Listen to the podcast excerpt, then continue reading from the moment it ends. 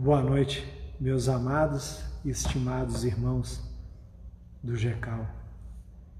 É com imensa satisfação, com imensa alegria, que mais uma vez voltamos a este cenáculo, que é a nossa casa espiritual. E hoje eu tenho a redobrada alegria de receber uma pessoa que nós todos gostamos muito que é a nossa irmã Regina, do O Consolador, que fará hoje um tema muito importante, sempre e principalmente nos dias de hoje, que é a proteção espiritual do lar. Então, agradecendo a presença de todos, nós vamos fazer a nossa prece inicial. Eu vou fazer uma leitura inicial e que está ligada ao tema da noite por solicitação da nossa irmã Regina e depois ela vai falar a palestra de fundo da noite de hoje, que lembrando o tema, a proteção espiritual do lar. Convidamos os irmãos aí em casa que nos acompanhem em pensamento, em sentimento, em vibração neste momento de oração. Digamos, Pai de infinito amor e bondade, Jesus, Mestre e amigo, que sempre estás conosco em todos os momentos da nossa vida, mesmo em dores ou em aflição, estás sempre presente em nosso coração, transformando a dor e o sofrimento acalmando todo o langor, todo o lamento e nos transformando o coração sofredor em um coração penitente que entende a toda gente que todo o sofrimento é fonte de crescimento e de aprendizado. Então, Jesus, agradecemos sempre toda a tua luz por estar sempre ao nosso lado sempre a nos iluminar o caminho e sabemos que nunca estamos sozinhos, porque sempre na multidão que nos acompanha, temos amigos que nos acompanham em todas as nossas existências, que estão sempre sendo por nós. A nossa força para a sobrevivência do espírito de luta em compaixão Obrigado a todos os irmãos e amigos que aqui estão, dando graças a Deus. E agora vamos ler a mensagem inicial do livrinho Luz no Lar, a lição de número 60, o culto cristão no lar. Povoara-se o firmamento de estrelas, dentro da noite prateada de luar, quando o Senhor, instalado provisoriamente em casa de Pedro, tomou os sagrados escritos e, como se quisesse imprimir novo rumo à conversação que se fizera improdutiva e menos edificante, falou com bondade. Simão, que faz o pescador quando se dirige para o mercado com os frutos de cada dia? Mestre, naturalmente, escolhemos os peixes melhores. Ninguém compra os resíduos da pesca. Jesus sorriu e perguntou de novo: E o cheiro? Que faz para atender à tarefa a que se propõe? O oleiro, perdão. E o oleiro? Que faz para atender à tarefa de que se propõe? Certamente, Senhor, redarguiu o pescador intrigado. Modela o barro, imprimindo-lhe a forma que deseja. O amigo celeste, de olhar compassivo e fulgurante, insistiu: E como procede o carpinteiro para alcançar o trabalho que pretende? O interlocutor, muito simples, informou sem vacilar: Lavrará a madeira, usará a enxó, e o serrote, o martelo e o formão. De todo modo, não aperfeiçoará a peça bruta. bruta. Calou-se Jesus por alguns instantes e aduziu. Assim também é o lar diante do mundo. O berço doméstico é a primeira escola e o primeiro templo da alma. A casa do homem é a legítima exportadora de caracteres para a vida comum. Se o negociante seleciona a mercadoria, se o marceneiro não consegue fazer um barco sem afeiçoar a madeira aos seus propósitos, como esperar uma comunidade segura e tranquilo, tranquila sem que o lar se aperfeiçoe. A paz do mundo começará sobre as telhas a que nos acolhemos. Se não aprendemos a viver em paz entre quatro paredes, como aguardar a harmonia das nações? Se nós não habituamos a amar o irmão mais próximo, associado à nossa luta de cada dia, como respeitar o eterno Pai? que nos parece distante?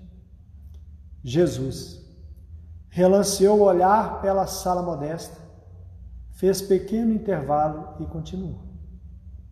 Pedro, acendamos aqui, em torno de quantos nos procuram a assistência fraterna, uma claridade nova. A mesa de tua casa é o lar de teu pão. Nela Recebeste do Senhor o alimento para cada dia. Por que não instalar ao redor dela a sementeira da felicidade e da paz na conversação e no pensamento? O Pai, que nos dá o trigo para o celeiro através do solo, envia-nos a luz através do céu. Se a claridade é a expansão dos raios que a constituem, a fartura começa no grão. Em razão disso, o Evangelho não foi iniciado sobre a multidão, mas sim no singelo domicílio dos pastores e dos animais. Simão Pedro fitou no Mestre os olhos humildes e lúcidos, e como não encontrasse palavras adequadas para explicar-se, murmurou tímido: Mestre, será feito como desejas. Então Jesus, convidando os familiares do apóstolo à palestra edificante e à meditação elevada, desenrolou os escritos da sabedoria e abriu na terra o primeiro culto cristão do lar. Ney Lúcio. Bom, feita a, palestra, a leitura inicial, convidamos a nossa irmã Regina para dar prosseguimento à palestra. Um abraço a todos.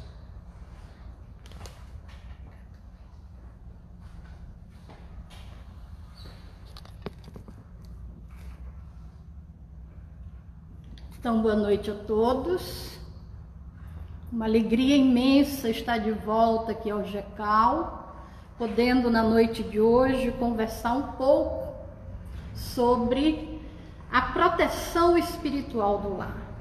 E para isso, nós iniciamos escolhendo essa mensagem de Neio Lúcio no livro Luz no Lar, que se chama o Culto Cristão no Lar. E nós observamos que é uma mensagem trazida por Jesus há mais de dois mil anos. E nesse período, ah, quando Jesus esteve de passagem pelo planeta Terra, era comum, final do dia, ele se reunir na residência de Simão Pedro com a família de Pedro, com alguns apóstolos e mais alguns amigos. E ali eles ficavam conversando uh, sobre alguns assuntos.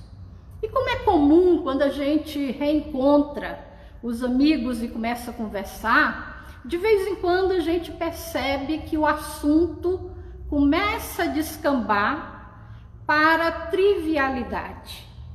E foi exatamente percebendo isso que o Mestre Jesus de repente parou, silenciou e dirigiu algumas perguntas a Simão. E nós observamos em cada uma delas a necessidade da reflexão por que, que faz isso, por que, que faz aquilo, até que ele diz para nós o seguinte: a casa do homem é a legítima exportadora de caracteres para a vida comum. Se o negociante seleciona mercadoria, se o marceneiro não consegue fazer um barco sem, sem afeiçoar a madeira aos seus propósitos, como esperar uma comunidade segura e tranquila sem que o lar se aperfeiçoe? Então, nas nossas relações diárias, é necessário que haja um aprimoramento, que haja um aperfeiçoamento de tudo aquilo que a gente faz. E aí a gente observa, principalmente aqui nessa questão do dia a dia, quando estamos falando do isolamento social, da pandemia em função do coronavírus atualmente no planeta Terra, principalmente aqui para nós no Brasil, em que a maioria, em que a maioria não, em que todas as casas espíritas estão fechadas. As suas atividades presenciais estão sem funcionar. Mas os trabalhadores, eles têm o dever, principalmente o dever moral, de continuar realizando as atividades. De que forma? As atividades virtuais, as atividades do dia a dia, que é principalmente a convivência com os entes queridos. E a partir do momento que inicia essa convivência, nós observamos que iniciam também os conflitos conflito de todas as ordens. E aí é preciso que haja muita tranquilidade, muita paciência, para que a gente consiga contornar as situações no dia a dia junto com os nossos familiares. E nada melhor que a prece, a conversa, o diálogo. Nós vamos ver até o final que existem várias atividades que nós podemos fazer no dia a dia que vai fortalecer o nosso lar e fortalecer a nossa relação. Na sequência, ele diz: a paz do mundo começa sob as telhas a que nos acolhemos. Como aguardar se não aprendemos a viver em paz entre quatro paredes, como aguardar a harmonia das nações? Ou seja, a paz começa em nós. A paz começa dentro da nossa própria família. Se nós não conseguimos estabelecer a paz nas nossas relações, como é que nós queremos que a paz se estabeleça no planeta Terra? E aí, ele continua nessa conversa mostrando a necessidade de implantação do primeiro culto cristão no lar. E quando a gente fala disso, a gente lembra que o culto do evangelho no lar, como nós denominamos na casa espírita, ela é uma atividade que pode ser feita por todas as famílias, independente da religião que professe. Se você é espírita, nós temos livros apropriados para conduzir o evangelho no lar. Se não é espírita, se você é católico, se você é evangélico, você pode fazer o evangelho com a sua família da mesma forma, utilizando a Bíblia, utilizando livros da própria religião. Então, todos nós temos condições de implantar o Evangelho nos nossos lares, desenvolvendo o hábito da prece em família. E o que nós vamos conversar mais aqui hoje sobre a prece e sobre o Evangelho na família. Para conversar um pouco sobre a prece, nós buscamos em primeiro lugar André Luiz no livro Entre a Terra e o Céu. Nos capítulos iniciais, nós vamos verificar a importância da prece. E no capítulo 1, logo na abertura, nós encontramos a palavra uh, da espiritualidade, que diz o seguinte: o capítulo se chama Em torno da prece. A prece, qualquer que ela seja, é ação provocando a reação que lhe corresponde. Conforme a sua natureza, paira na região em que foi emitida ou eleva-se mais ou menos, recebendo a resposta imediata ou remota, segundo as, as finalidades a que se destina. Então, o que significa essa abertura aqui? André Luiz falando sobre a prece, nós vamos observar esse livro traz uma história muito interessante que vale a pena depois, quem não leu, pegar o livro e ler ele inteiro, Entre a Terra e o Céu. Ele apresenta a história de uma família. Amaro, ele era casado com Odila. Teve um casal de filhos. Passado alguns anos, Odila veio a desencarnar. Com a desencarnação, ele se viu só com duas crianças pequenas e os problemas começaram a girar em torno da família. Ele conseguiu levar a vida, mais ou menos funcionando a família, e encontrou uma moça jovem com quem ele se casou. Era Zulmira. A partir de algum tempo, ele percebe que os problemas começaram a surgir. Problemas de relacionamento na família. E Zulmira chega ao ponto de um dia ela parar, ela era muito ciumenta. E ela começou a desenvolver o ciúme em relação ao filho mais novo, que era filho do primeiro casamento. E um dia, nessas crises de ciúme, passa pela cabeça dela que se esse garoto não existisse, a situação poderia ser bem diferente entre ela e o marido. E ela ficou com essa imagem na cabeça. Acontece que alguns dias depois, eles foram para a praia. Tiraram o fim de semana e foram passear na praia. E quando estava a família reunida, alguns amigos, todo mundo ali brincando na areia, de repente o garoto desaparece. E aí corre todo mundo para um lado, corre para o outro e sai em busca do garoto, do menino. E de repente veio a notícia de que ele havia se afogado. Então, as relações familiares ficaram ainda mais difíceis, porque Amaro era viúvo, casado pela segunda vez, e agora o seu filho, em torno de sete anos, desencarna afogado. Quando acontece, a atual esposa entra em profunda angústia, fica muito aflita porque ela se recorda do pensamento dela, de que se aquele garoto não existisse, a relação dela com o marido poderia ser bem diferente. Então, ela se deixa levar pela culpa.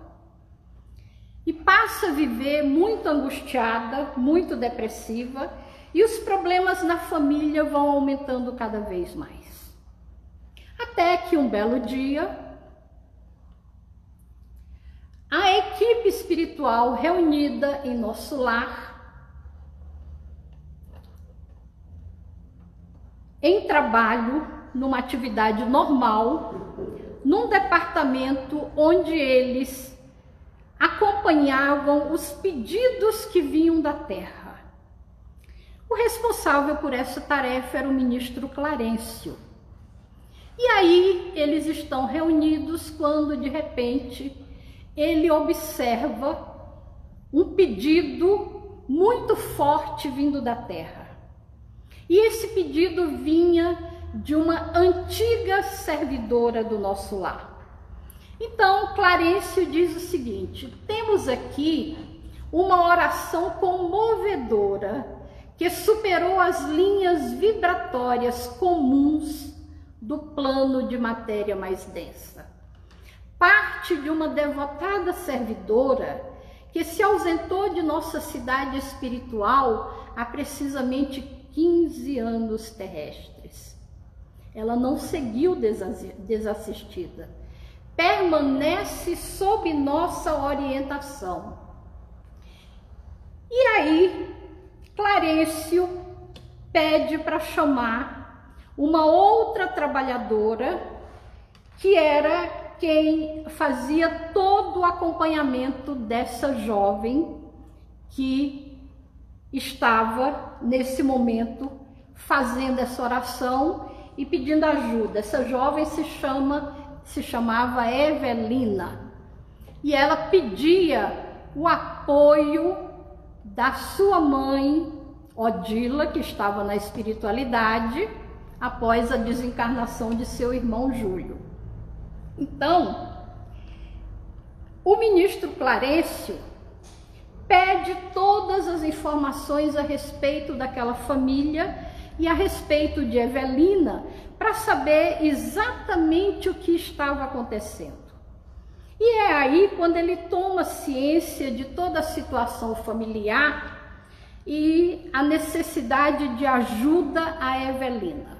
Então ele observa em primeiro lugar aquela oração comovedora, ela parte da filha de 14 anos, porque atualmente ela estava com 14 anos, e ela endereça essa prece à sua mãe Odila. Mas qual é a real situação da mãe para que ela tenha condições de auxiliar a filha?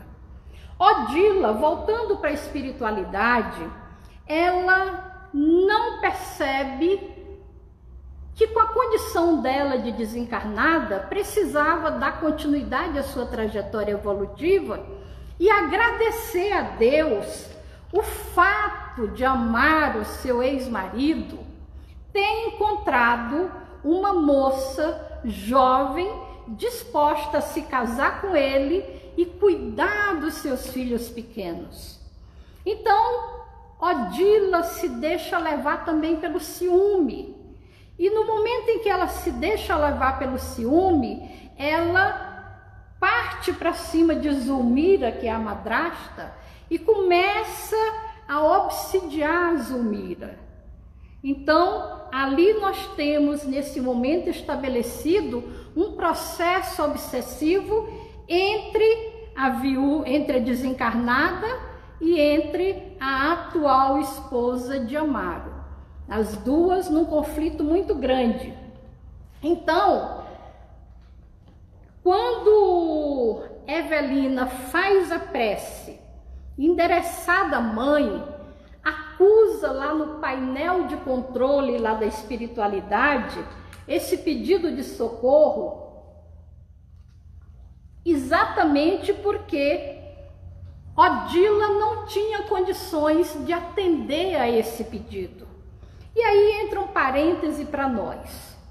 Todos nós, ou a maioria de nós, temos familiares desencarnados, às vezes recém-desencarnados, e quando isso acontece, um familiar desencarna, é natural que a gente ah, sinta que tem do outro lado um amigo, um familiar querido, um ente querido que agora vai nos ajudar.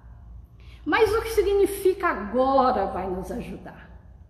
Será que esse ente querido, por mais que a gente ame, Será que chegando na espiritualidade ele tem de imediato, ou nos primeiros anos, condições para nos ajudar? Ou será que ele precisa, que ele precisa antes passar por uma fase de transição, se desligando da matéria física, voltando à vida espiritual, tomando pé de toda a situação, analisando tudo que ele tinha como compromisso e comprometimento na matéria, o que, que ele tem para fazer agora. Então, é um processo extremamente delicado. Nem sempre nós estamos em condições de auxiliar. E aí entra o pedido de um ente querido.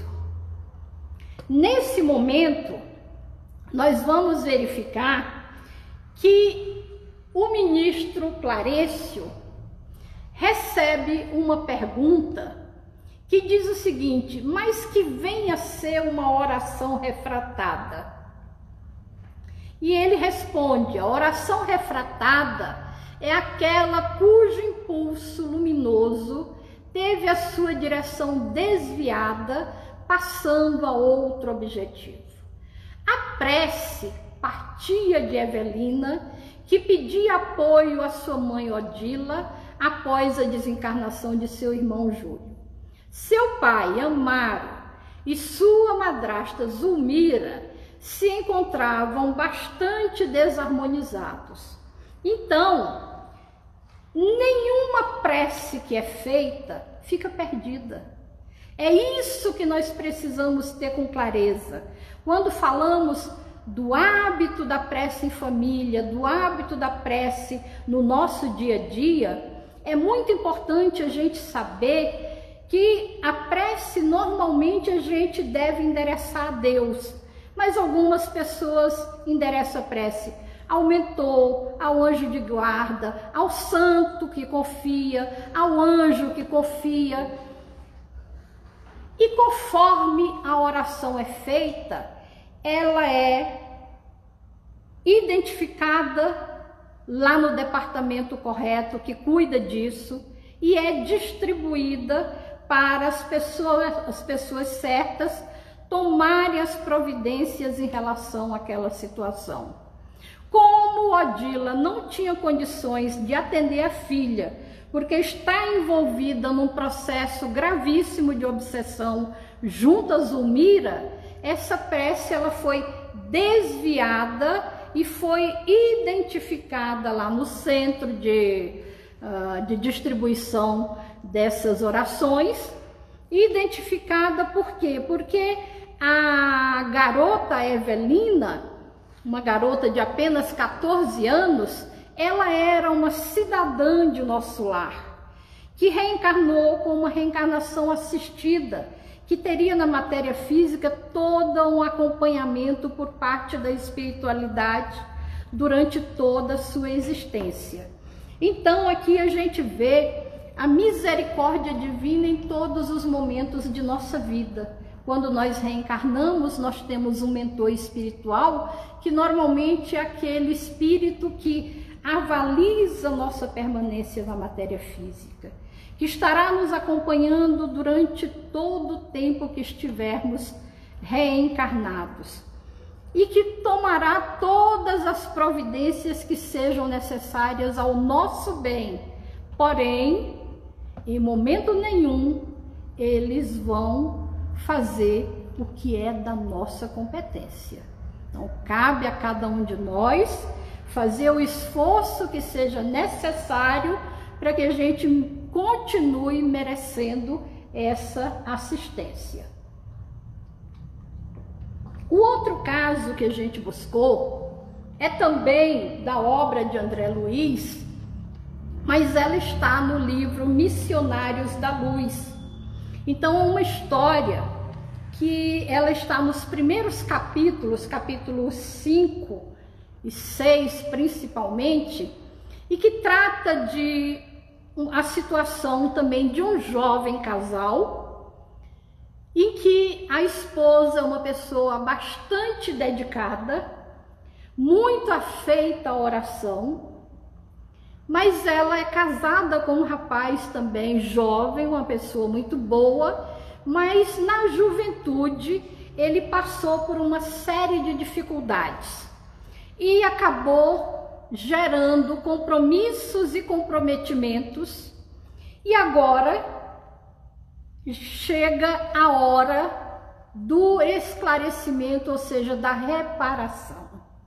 Esse rapaz vivencia um processo obsessivo de grande intensidade, chegando à condição de vampirismo.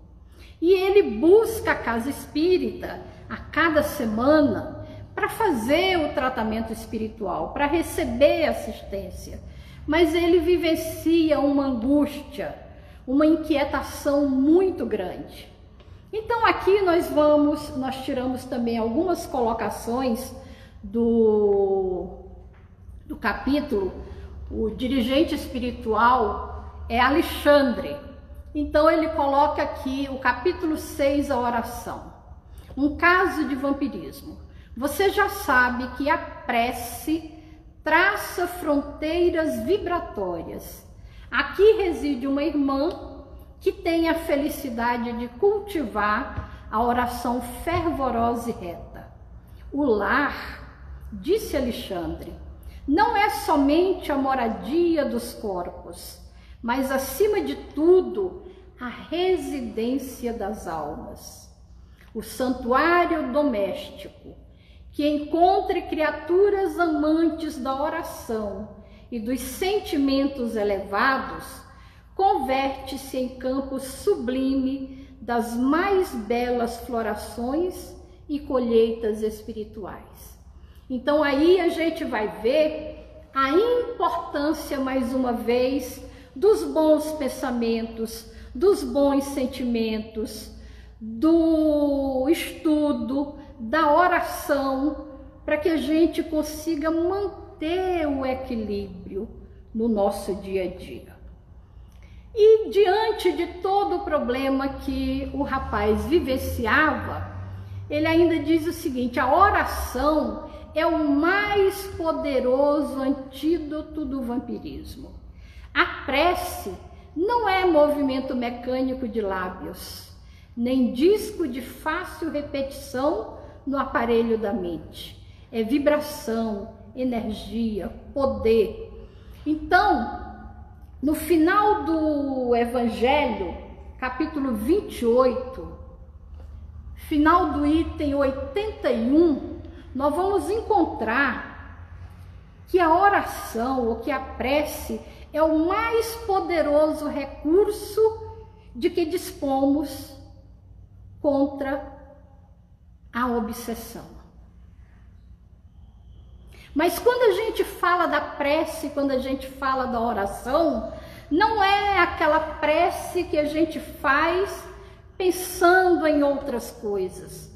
É aquela prece que vem do fundo da alma, do fundo do nosso coração. E a gente ainda encontra muitas pessoas também e principalmente no movimento espírita que morrem de medo de fazer uma prece principalmente se elas forem convidadas a fazer uma prece em público. Entra o pânico, diz que não dá conta, que tem medo, pede outra pessoa para fazer, ou eu não conheço essas terminologias que vocês usam. E mais uma vez a gente lembra: prece não precisa de terminologia específica. Prece precisa de duas únicas coisas o nosso pensamento e o nosso sentimento. Então, quando nós conseguimos nos recolher, elevar o nosso pensamento a Deus, abrir o nosso coração e deixar que Ele fale por nós, essa prece alcança as altas esferas.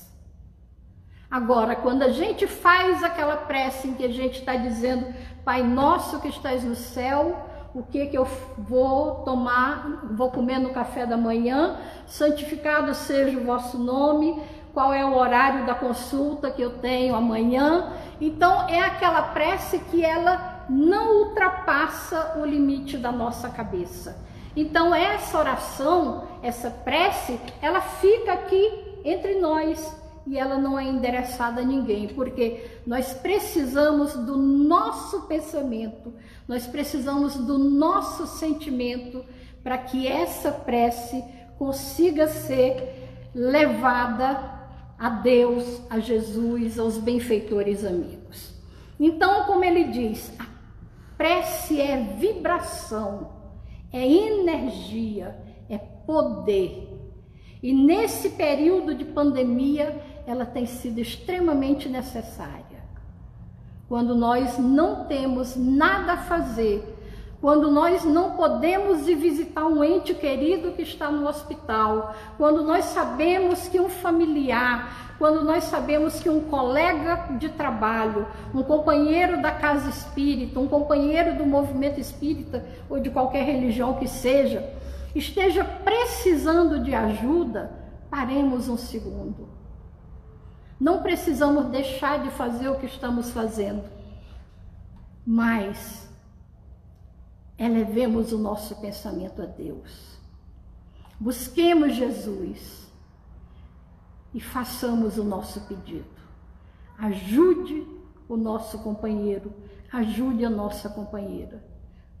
E com certeza essa ajuda virá.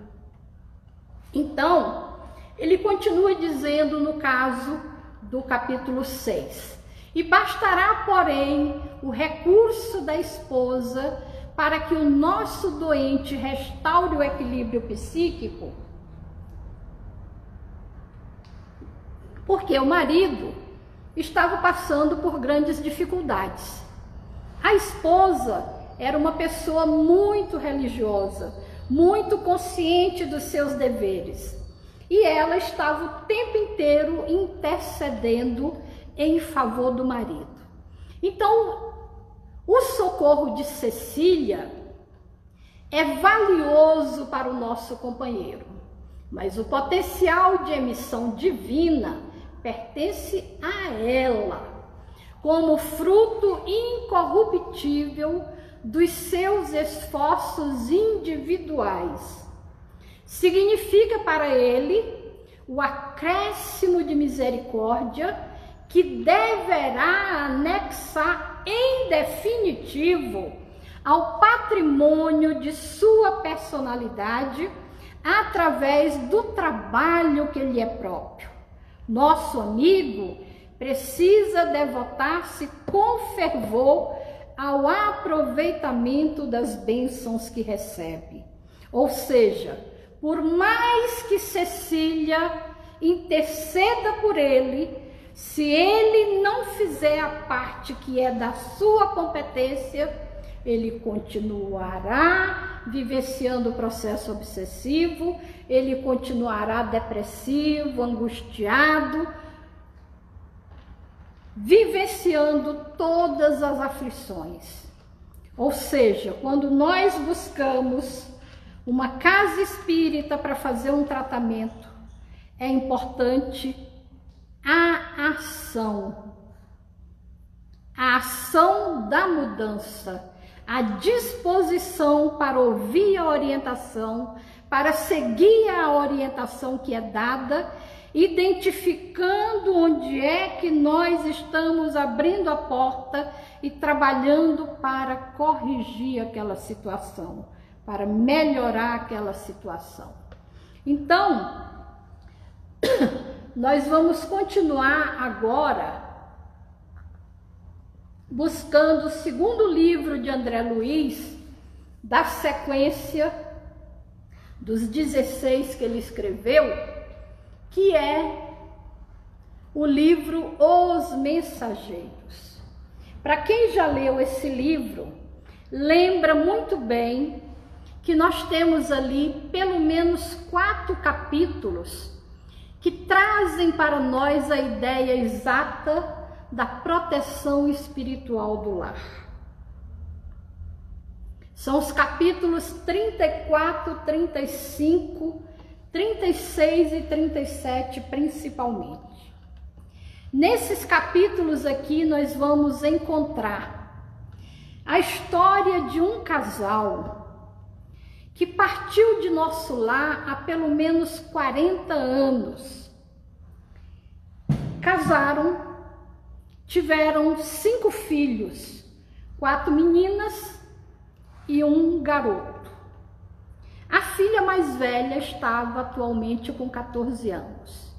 Era também uma pessoa, aliás, as quatro meninas elas eram também espíritos mais esclarecidos, que vieram para dar apoio à mãe, para ajudar no desenvolvimento daquela família. Mas tinha um garoto que estava atualmente com 12 anos. E esse garoto, ele era um menino que tinha vindo com uma reencarnação difícil. Ele tinha um grande comprometimento do passado. E a personalidade dele era mais forte e mais resistente a tudo. Então, aqui nós temos a história de Isidoro e Isabel. Isidoro viveu alguns anos na matéria física, se casou com Isabel, teve esses cinco filhos e voltou para a espiritualidade. Era uma família muito pobre, mas uma família extremamente dedicada ao Evangelho de Jesus. Ao ponto de a residência deles ser transformada no ponto de apoio para a colônia Nosso Lar. Então, era uma oficina de Nosso Lar no planeta Terra. Era uma casa muito pequena, muito pobre, poucos aposentos, móveis assim, mínimo possível e no estado também bastante precário, mas essa casa ela era completamente iluminada. Era uma casa que ela tinha defesas magnéticas. Ela não vivia de portas e janelas abertas, como a gente diz. Qualquer pessoa para entrar nessa casa tinha que pedir autorização. E aí, quando nós falamos isso, nós estamos falando qualquer espírito para entrar nesta casa precisava de autorização do mentor do grupo familiar. E quem era o mentor deste grupo familiar? Isidoro. Isidoro, quando ele cumpriu a tarefa dele na matéria física e de tão amigo, de tão dedicado que ele era a essa família, quando ele voltou para a espiritualidade, ele recebeu a autorização para permanecer junto à própria família, cuidando e protegendo aquela família. Então, essa família se reunia para fazer o evangelho no lar. E quando eles iniciavam o evangelho, nós vamos observar algumas questões interessantes. A filha mais velha, ela já preparava com antecedência a leitura da noite, a leitura preparatória, e ela era orientada pela mãe a buscar nos jornais da época algum fato assim mais marcante para que eles pudessem conversar sobre aquele assunto à luz da doutrina espírita. Então eles realizavam o evangelho e aí a gente vê também que na hora da explanação do tema, Isabel, que era uma médium bastante dedicada também, ela consegue assimilar com bastante clareza a inspiração que vem do benfeitor espiritual encarregado de orientar sobre o tema da noite, sobre aquele tema da noite. Mas ela transmite com muita simplicidade na linguagem e na capacidade de compreensão dos filhos aquela mensagem, aquela inspiração, aquela intuição que ela recebia da espiritualidade. E aí, a gente verifica que a residência deles, além de ser um ponto de apoio da espiritualidade, porque várias equipes que vinham do mundo espiritual utilizavam uma sala, um salão da casa, ou melhor, onde era a garagem, como ponto de apoio para descanso, para conversa, para atividades, enquanto essas equipes espirituais estavam aqui no plano físico em atividades. E o filho mais novo, o filho, quer dizer, ele tinha 12 anos, não era o mais novo, ele, uma noite, onde estava acontecendo o evangelho no lar, ele se dirige à mãe, assim bastante exaltado, e pergunta à mãe se eles não poderiam liberar aquele espaço e alugar aquele espaço para servir de depósito e que tinha um comerciante da rua que estava interessado. E aí a mãe age nesse momento com bastante firmeza em relação a ele, mostrando que aquele espaço era o espaço que tinha sido escolhido pelo pai, que tinha sido preparado, que ali era o local onde eles se reuniam para fazer as orações e que aquele ambiente não poderia ser alugado nem liberado para outras atividades. Então aqui a gente verifica a importância da prece e observa principalmente como é que as famílias devem orientar seus filhos desde o nascimento. Porque não adianta a gente querer implantar o evangelho no lar e convidar o filho que já está com 20, 30 anos para que ele venha participar da gente, com a gente do evangelho no lar. Isso deve ser feito quando a criança nasce ainda recém-nascida, ela deve iniciar o hábito da prece em família, para que ao crescer ela entenda qual é a importância disso na sua vida. Então, o que, que nós tiramos desse capítulo? Toda vez que se ora no lar, prepara-se a melhoria do ambiente doméstico. O que falamos? Do criar defesas magnéticas, isolar o ambiente para que a paz se estabeleça ali. Cada prece do coração constitui emissão eletromagnética de relativo poder. O culto familiar do Evangelho não é tão só um curso de iluminação interior, mas também processo avançado de defesa exterior pelas claridades espirituais que acendem em torno. Então, quando nós criamos o hábito do evangelho, se nós moramos numa casa, ele serve para nós e para a vizinhança também. Se nós estamos num prédio, ilumina todo aquele prédio. Por quê? A espiritualidade vai aos pouquinhos criando ou estabelecendo essas defesas e ajudando todas as pessoas que estão ali. O homem que ora traz consigo inalienável couraça. O lar que cultiva a prece transforma-se em fortaleza.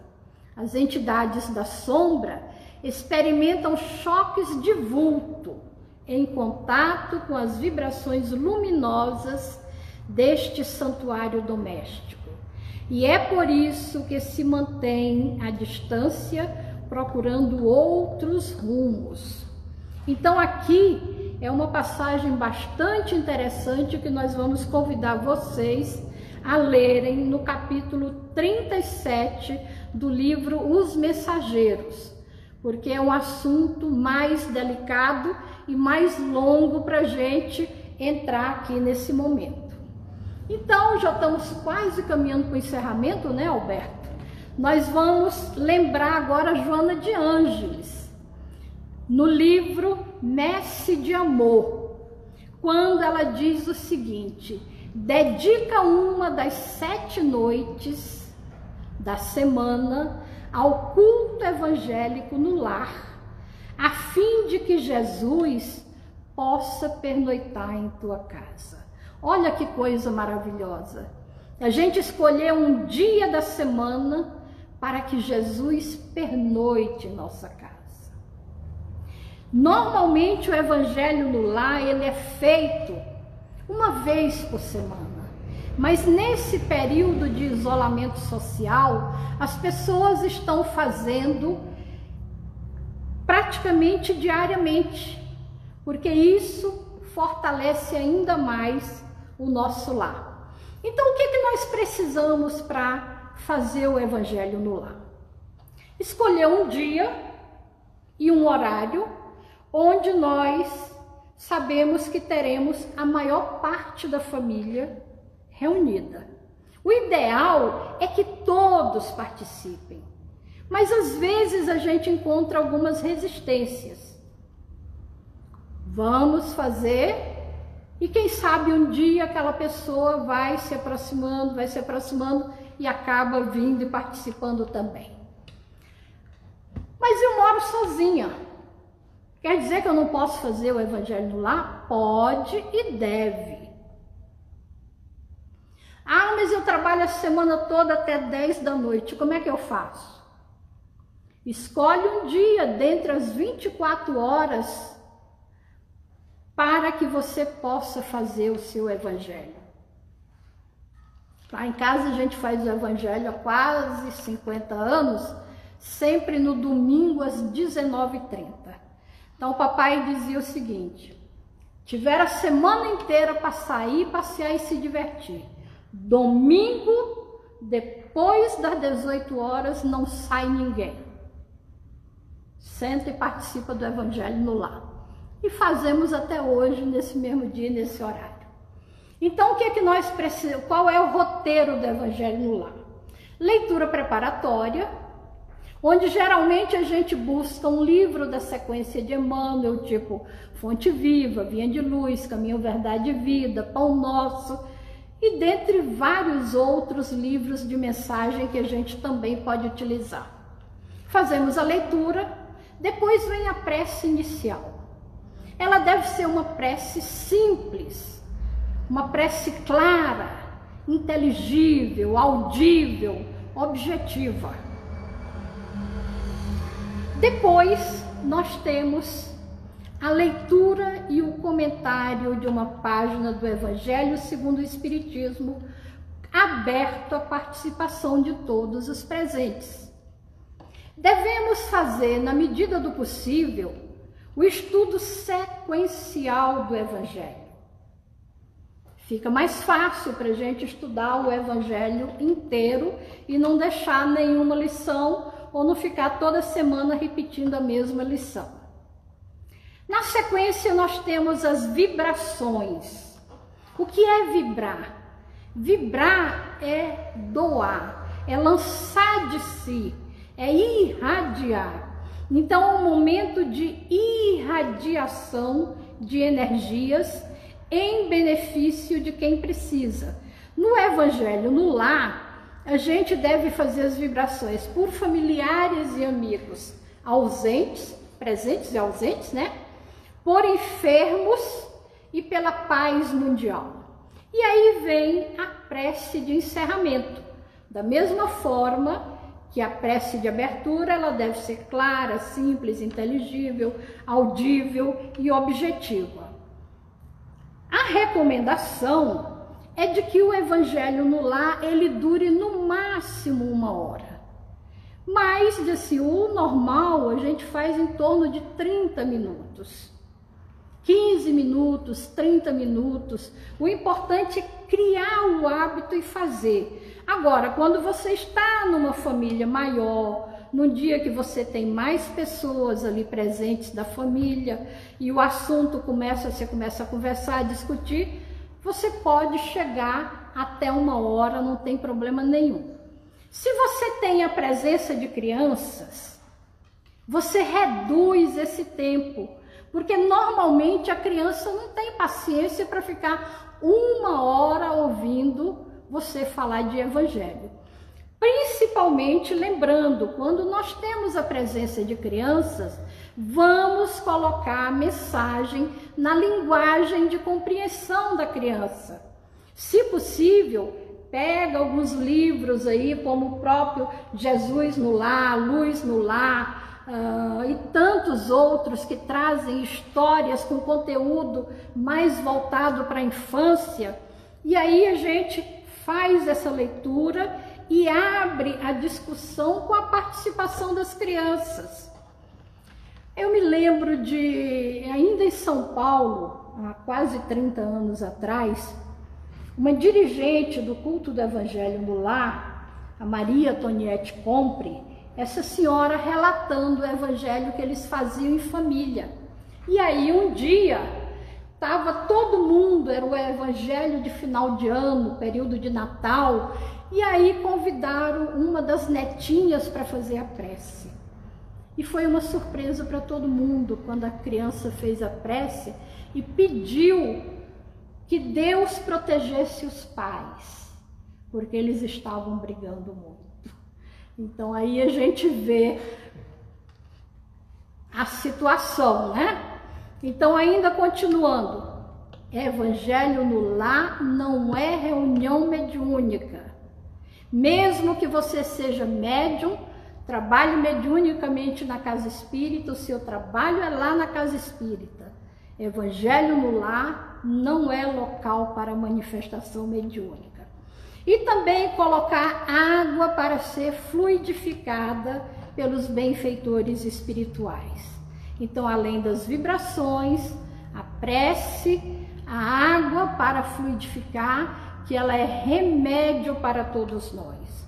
Então, gente, a gente ainda teria algumas questões aqui a abordar, mas o tempo chegou. Então, Pois é, antes que interrompa aí, nós vamos agradecer a oportunidade e fica para a próxima. Alberto, obrigado. Antes que acabe aí. É, meus irmãos. Passou rápido, né? Eu também acho. Se não fosse a limitação do tempo no Instagram, nós continuaremos. Mas fica aí dicas maravilhosas que a nossa irmã Regina trouxe para a gente. Eu me emocionei muito aqui hoje, sentindo a presença de todos os corações ligados a esta casa, daqueles que nos antecederam, daqueles que intercedem por nós, daqueles que pedem com devoção que a nossa oração possa estar todo dia na nossa casa, na nossa vida pedindo para todos. O momento é difícil, mas não é impossível vencer. É preciso compreensão, é preciso dedicação, é preciso estudar. E a casa continua com estudos à distância. Tantas possibilidades e oportunidades. E para você aí que ainda não instituiu o culto no lar, esta ferramenta fantástica de proteção. Vamos começar.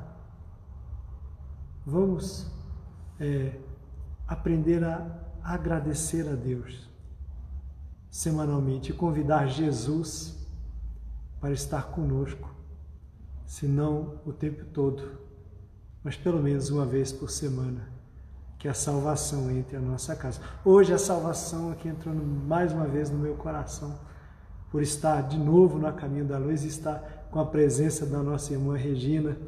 Né? E é diferente, irmã, a gente falar daqui do centro, né? A vibração é outra. Eu, infelizmente, vou ficar fazendo inveja em vocês. Mas eu conto com vocês. Espero vocês.